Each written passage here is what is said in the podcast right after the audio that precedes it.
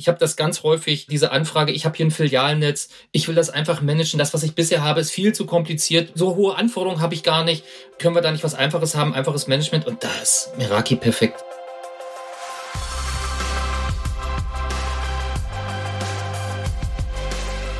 Willkommen zu den IT-Komplizen, der Podcast von Comstore mit Experten für euer erfolgreiches Cisco-Geschäft. Wir machen mit euch gemeinsame Cisco-Sache. Hallo und herzlich willkommen zu einer weiteren Folge der IT-Komplizen, dem Comstore Podcast. Mein Name ist Peter Deakum, ich bin bei Comstore für den Bereich Business Development zuständig und ich habe heute als Komplizen mit dabei den Jens Schneider. Hallo Jens. Hallo Peter. Was machst du denn bei uns? Ich bin unter anderem Pre-Sales Consultant für Enterprise Networking und Meraki mhm. und in dieser Eigenschaft hast du mich dann heute auch eingeladen. Leider bist du nicht vor Ort, sondern remote, aber da du dich ja in, als Hobby auch mit Collaboration beschäftigst, haben wir da eine gute Lösung für gefunden. Ja, ich hoffe, das funktioniert heute.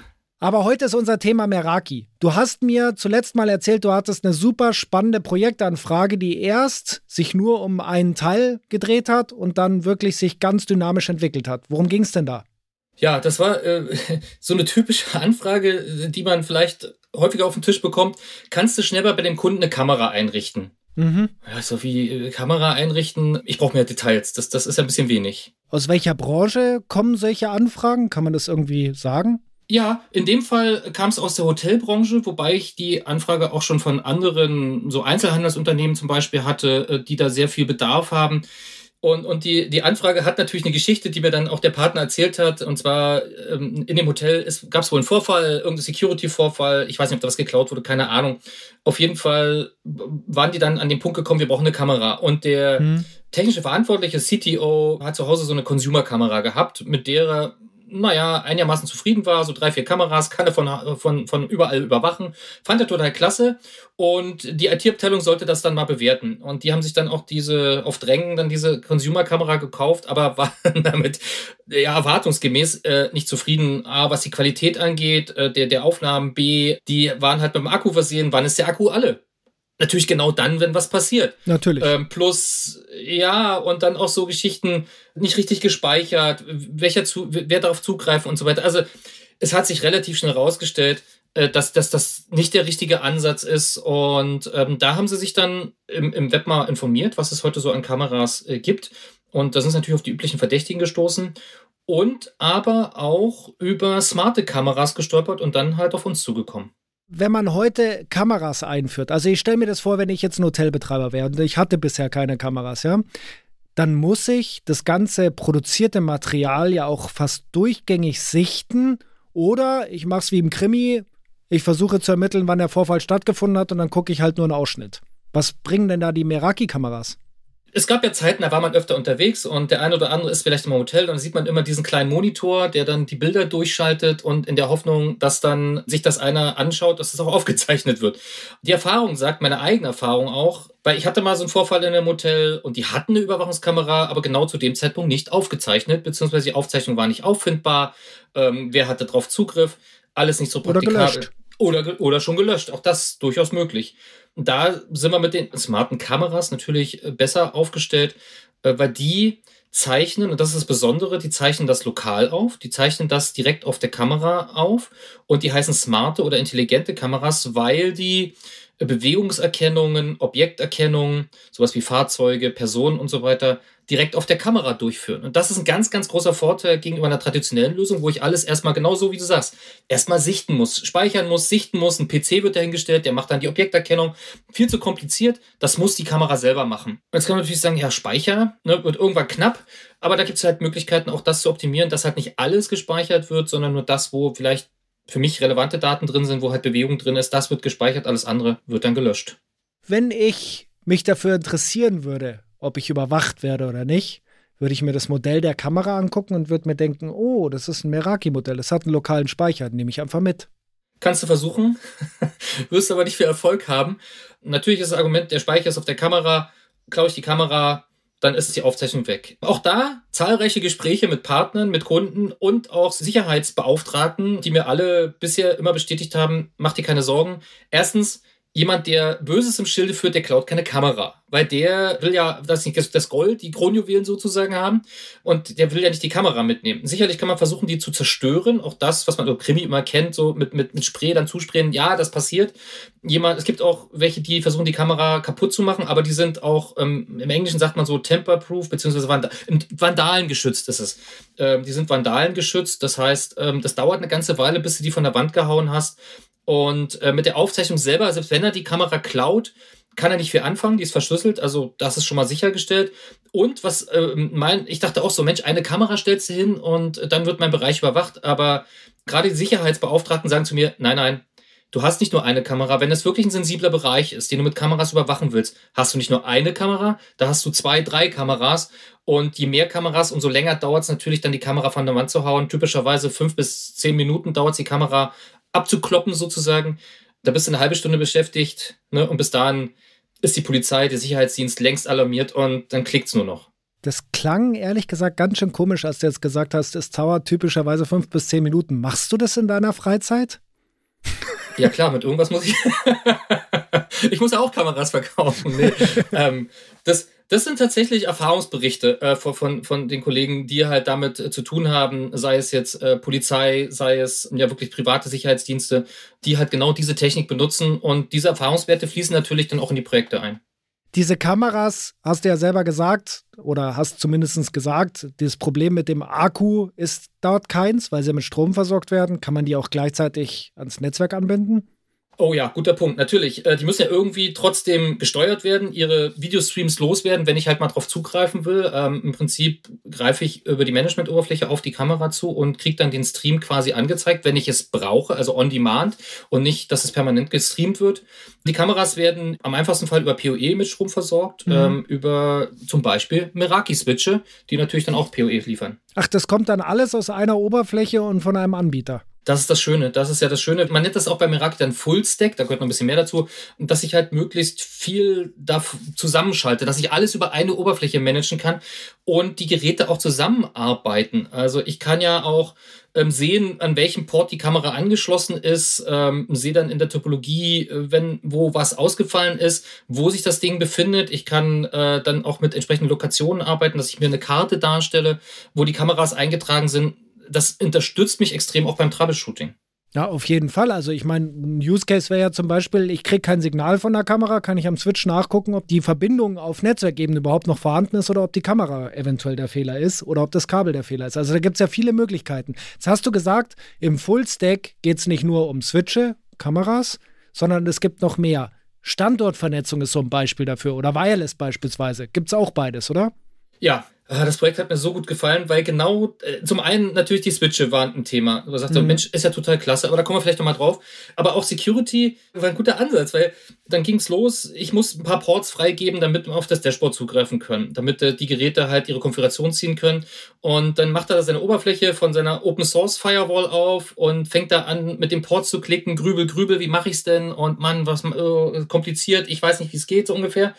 Und es von Meraki gibt's dann auch eine Security Appliance, die sich genauso einfach managen lässt wie die Switche, wie die, wie die Access Points, wie die Kameras. Alles äh, sehr intuitiv. Und ähm, habe ich ihm dann auch mal in meinem Dashboard die, die Appliances gezeigt und dann meint er, ja, das hätte ich auch gern. Gerade so, wenn es um Filialvernetzung geht, das sind zwei, drei Klicks, dann kann ich ein VPN aufbauen, ohne mich mit irgendwelchen tieftechnischen äh, Dingen rumschlagen zu müssen, sondern das macht alles äh, das Dashboard für mich. Ich sag halt nur, der und der werden miteinander verbunden und dieses Versprechen, was wir seit vielen Jahren haben, dass das funktioniert, Meraki löst es einfach ein. Und dann habe ich ihm das gezeigt und da da hat er wieder mal leuchtende Augen gekriegt. Das will ich auch haben. So einfach möchte ich auch mal meine Firewall oder mein, mein VPN konfigurieren. Und in deinem Use Case war wahrscheinlich Wireless auch ein wichtiger Ansatz, weil es nicht nur fürs Unternehmen selber, sondern auch für die Kunden des Unternehmens ein wichtiger Aspekt ist, oder? Sie hatten Meraki Access Points an der Wand und da dachte ich, mhm. Mensch, cool, ihr habt doch Meraki schon im Einsatz, du kennst das, was mache ich eigentlich hier? Sagt er, ja, das ist ein Dienstleister, der das für uns macht, da sind wir gar nicht so sehr involviert.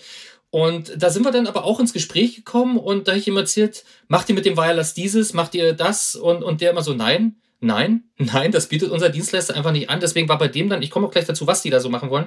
Da kam dann wirklich die Idee, den Dienstleister entweder zu, zu fordern, dass er sagt, ey, ihr macht das für uns, äh, so wie wir das haben wollen, ähm, oder letzten Endes, wenn es halt nicht funktioniert, das dann selber zu machen. Und dieses selber machen, beziehungsweise was die halt wirklich im Sinn hatten, war das äh, stärker fürs Marketing zu nutzen. Mhm. Oder äh, mit Location Tracking wo befindet sich der, wo befinde ich mich in dem Gebäude? Wo ist mein Zimmer? Wie komme ich zu meinem Zimmer hin? Indoor-Navigation. Ich liebe Indoor-Navigation. Ich bin ja, ich erzähle das ja immer gern so lost in, in diesen Einkaufszentren. Da verlaufe ich mich ja regelmäßig und da wünsche ich mir immer, dass dann, also am liebsten möchte ich ja mal zu, zur Leitung von dem Laden gehen und sagen, hier, ich, ich setze mal Meraki ein, dass wir endlich mal, dass ich weiß, wo ich mir meine Hose kaufen kann.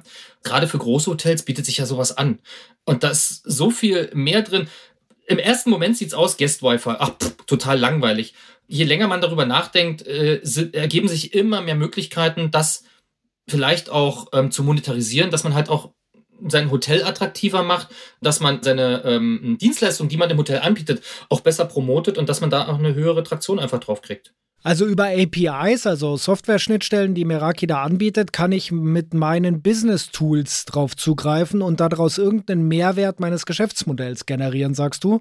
Und das ist ja wirklich auch was, was nicht jeder andere Anbieter anbietet, weil es geht hier nicht nur um die Infrastruktur, sondern auch um die Schnittstellen eben zu Produkten, Lösungen, Location Tracking oder Sonderangeboten oder Marketing, wie du sagst, wo man zusätzliche Mehrwerte schaffen kann, die einfach auf der Infrastruktur basieren. Und das ist ja doch ein spannendes Thema und könnte die Ideenvielfalt bei dem einen oder anderen ja noch weiter ausreizen.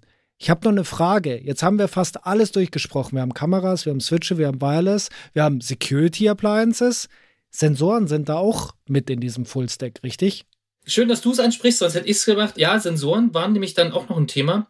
API ist, ist, ist das eine, ähm, dass ich halt die äh, Informationen auslesen kann, ähm, Business-Mehrwerte da drauf bringen kann, also wie einen vernünftigen Gastzugang. Ähm, das ist noch so die einfachste Geschichte. Viel spannender ist es ja, gerade in sensiblen Bereichen, die Tür geht auf, das ist ein Sensor, also Tür auf, Tür zu Sensor. Und der sagt dann in Anführungszeichen der Kamera, mach mal einen Snapshot und schicke das dann per WebEx oder was auch immer für ein Messaging-Dienst oder per Mail ähm, an die entsprechenden Zuständigen, ist denn das überhaupt berechtigt? Oder mhm. jemand, auch das ist ein Sensor, drückt auf den Knopf, automatisch nimmt die Kamera ein Bild auf, schickt mir das, darf der rein oder nicht und dann hab, kann ich jetzt entscheiden, ich mache die Tür auf oder ich mache die Tür halt nicht auf. Oder irgendwo habe ich einen Wassereinbruch, auch da gibt es entsprechende Sensoren, die halt feststellen, ob da Wasser Feuchtigkeit ist oder nicht. Und das Schöne ist, out of the box kann ich eine Kamera mit einem Sensor verknüpfen. Also, die, um bei diesem Beispiel zu bleiben, Tür geht auf und Kamera aktiviert sich, beziehungsweise nimmt auf. Das, das, das funktioniert out of the box. Dann kann ich das direkt äh, sehen. Auch im Dashboard, ich, Alarm, ich kriege einen Alarm, der Sensor hat Alarm geschlagen, gehe ich drauf und kriege direkt ein Bild von der Kamera, die da vor Ort ist und sehe, was da los ist. Mhm. Das ist halt der einfachste Anwendungsfall. Der Fantasie sind da eigentlich wenig Grenzen gesetzt, muss ich sagen. Hilf mir noch mal kurz bei den Sensoren. Du hast jetzt den Türaufsensor angesprochen. Was gibt es noch? Temperatur, Feuchtigkeit? Luftqualität gibt es noch, was ich auch sehr, sehr spannend finde. Im Office-Umgebung macht es vielleicht mehr Sinn, weil da muss man halt schon drauf achten, wie ist die Feinstaubbelastung, Temperatur, mhm. Feuchtigkeit. Aber auch im Hotel hat ja genau die gleichen Anforderungen. Ähm, wie ist das Hotelzimmer? Wenn ich das automatisieren kann, wenn ich das ähm, für eine Steuerung nutzen kann, macht es vielleicht sogar Sinn, darüber nachzudenken, dann die Meraki-Sensoren mit zu integrieren.